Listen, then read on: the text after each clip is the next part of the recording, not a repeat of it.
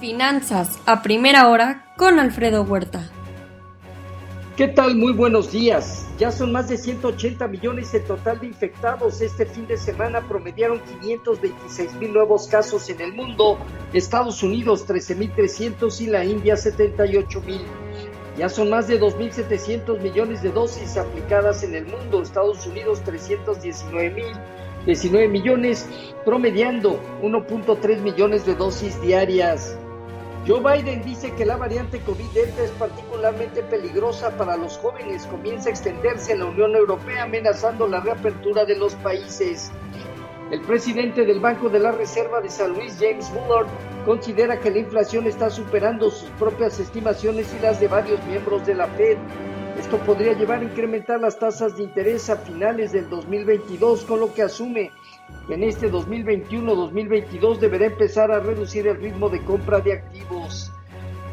China vuelve a intensificar la represión contra criptomineros ligados locamente al Bitcoin que hoy cede 5%.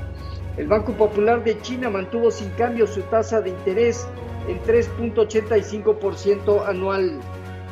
México eh, acepta desde luego la solicitud del gobierno de Estados Unidos para investigar la planta de autopartes Tridonex por abusos eh, laborales. En julio habrá anuncio probable de un programa de, de infraestructura. La inversión privada aumentó al 17.1% del PIB al primer trimestre y la pública cayó al 2.4%. Suman entre ambos 19.4% niveles de inicio COVID, pero poco consistente para un crecimiento consistente futuro. Estados Unidos extiende cierre de frontera con México hasta el 21 de julio. En Asia Pacífico, sesgo negativo, salvo China que ganó terreno, Hong Kong, Japón, Malasia, Singapur y Corea a la baja. En Europa dominan movimientos con sesgo moderadamente positivo, Francia, Alemania, Italia y el Financial Times de Londres, el IBEX de España prácticamente eh, neutro. Aumentan las tensiones políticas en Alemania que en septiembre próximo sustituirán a Angela Merkel. Advierten opiniones contrarias entre la cooperación con China o sin China y con Estados Unidos.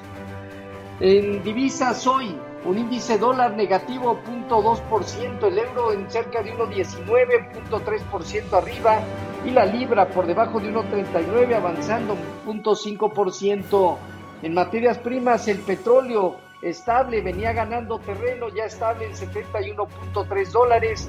Y en metales, el oro en 1.785 dólares avanza 0.9%, la plata 0.5% arriba y el cobre negativo 0.9%.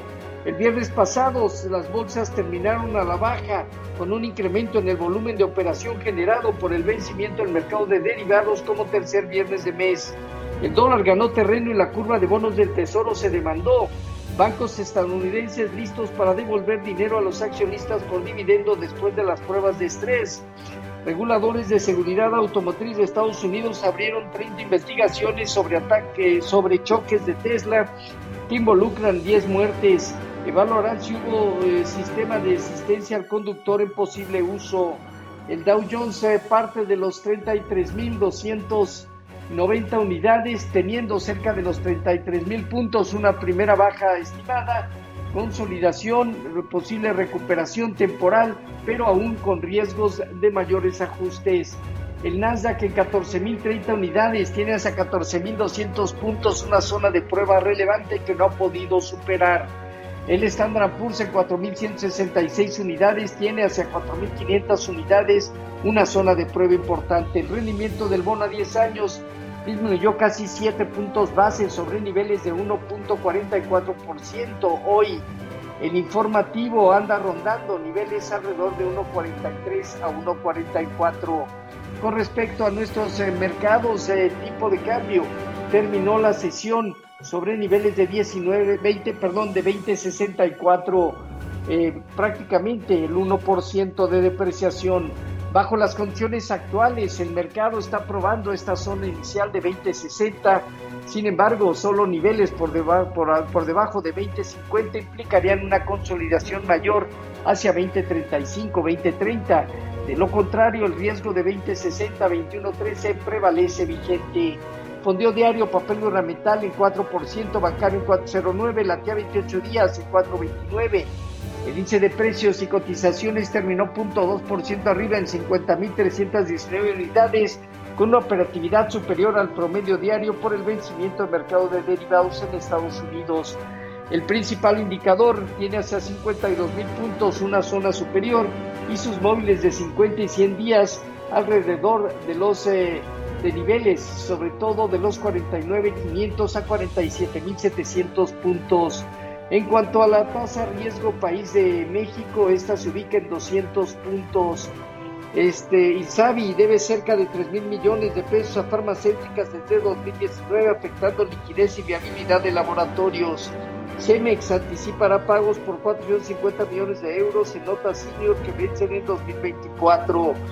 Este día, poca información de Estados Unidos y México. En Estados Unidos, discurso de Williams, miembro de la Junta de la Fed.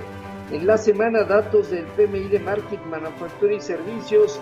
Bien, datos de bienes durables, solicitudes de empleo, ingreso y gasto personal, sentimiento en la Universidad de Michigan eh, y también el PIB al primer trimestre, tercera y última estimación.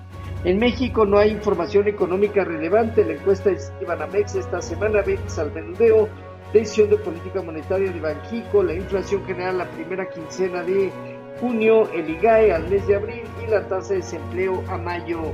Los eh, futuros se mantienen hasta ahora en terreno positivo entre 0.3 y 0.5% Dow Jones, Standard Poor's y Nasdaq. Tipo de cambio 20.58 a la venta, son casi más de 7 centavos de apreciación el punto 4%. Así, lo más relevante que sucede hasta ahorita en finanzas a primera hora con Alfredo Bueno.